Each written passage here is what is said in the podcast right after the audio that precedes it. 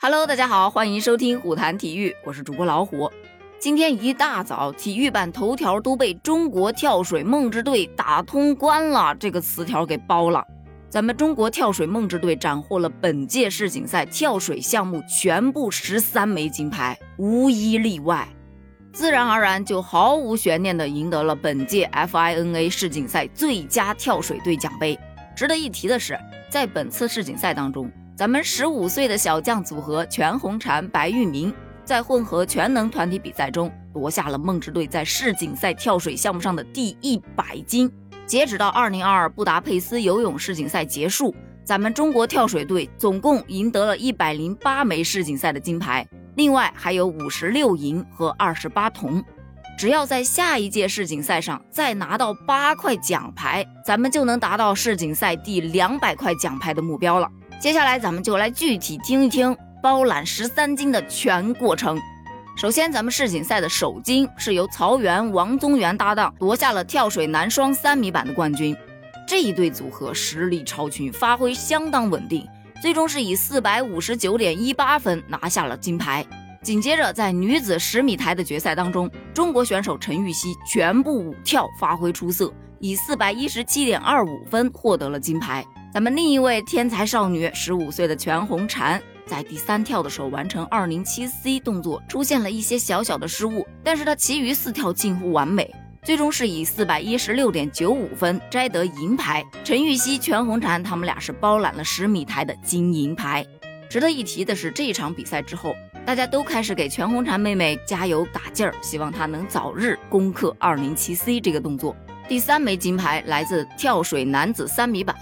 王宗源以五百六十一点九五分的高分夺得金牌，他的搭档曹原也表现很稳定，拿到四百九十二点八五分，夺下一枚银牌。也就是说，在跳水男子三米板这个项目上，咱们中国队又是包揽了金银牌。第四枚金牌来自男双十米台项目，为咱们摘得这枚金牌的是练俊杰、杨昊这对组合，他们六跳总分四百六十七点七九分，领先第二名整整四十分呢。轻松拿到了这枚冠军，那当然了，说轻松其实也并不轻松，他们在背后付出了多少的努力和汗水，咱们可能根本想象不到。紧接着就是第五枚金牌，也是咱们中国跳水队在世锦赛上拿到的第一百金，来自于全红婵、白玉明的混合全能三米板以及十米板的这枚金牌，在这个项目上，他们依靠强大的整体实力一路领先。另外，全红婵是在比赛的前一天才临时决定顶替张家齐出战的，能拿到这枚金牌，并且一路领先，YYDS 啊！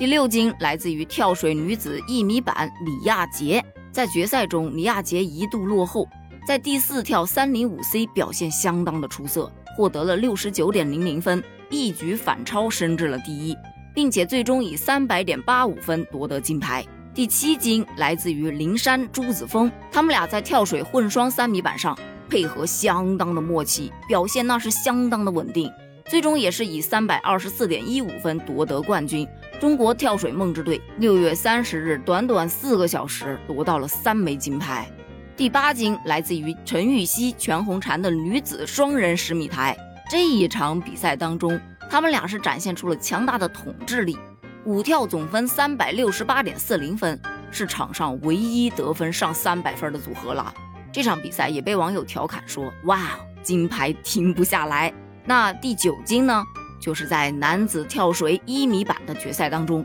王宗源以四百九十三点三零分蝉联该项目的金牌，同时这也是他个人在本届世锦赛上拿到的第三枚金牌。第十枚金牌来自于跳水混双十米台，中国组合段宇任茜发挥出色，以三百四十一点一六分夺得冠军。在这里稍微提一下，任茜这位队员呢，她其实大家私底下都叫她西西。由于这个字呢是一个多音字，在她首次亮相国际赛场上的时候，这个字读成茜，所以呢就一直延续下来读任茜。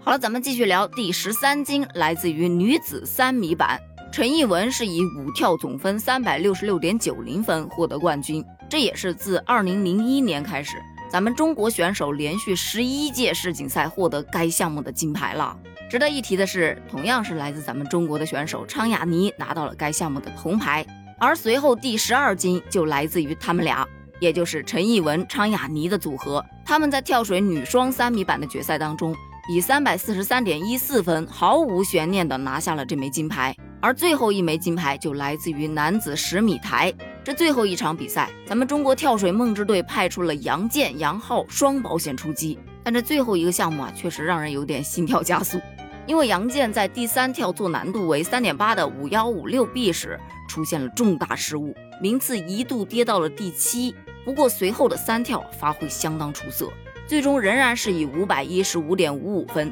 成功蝉联世锦赛的这一项目的金牌。而另一位选手杨昊在完成四零七 B 时也是出现了失误，并且在第五轮的二零七 B 也没能很好的完成，所以最终以总分四百八十五点四五分收获了一枚铜牌。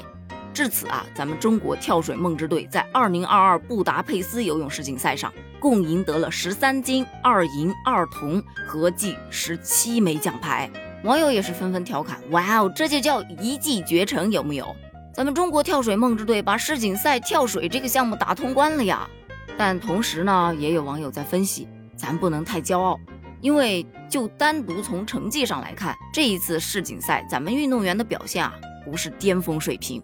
因为在东京奥运会上，曹原他的分数基本在五百八十分，而且最好的时候能跳上六百分。全红婵当初在东京夺冠的时候也是四百六十六分，现在比那个时候整整少了四十多分呐。所以说，咱们中国队的选手没有完全把实力发挥出来呀。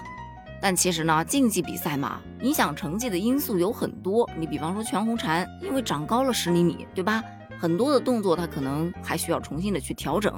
还有很多运动员，他们都是带伤上场的，所以每一枚金牌真的都来之不易。我们能做的就是为强大而又可爱的他们喝彩。你觉得呢？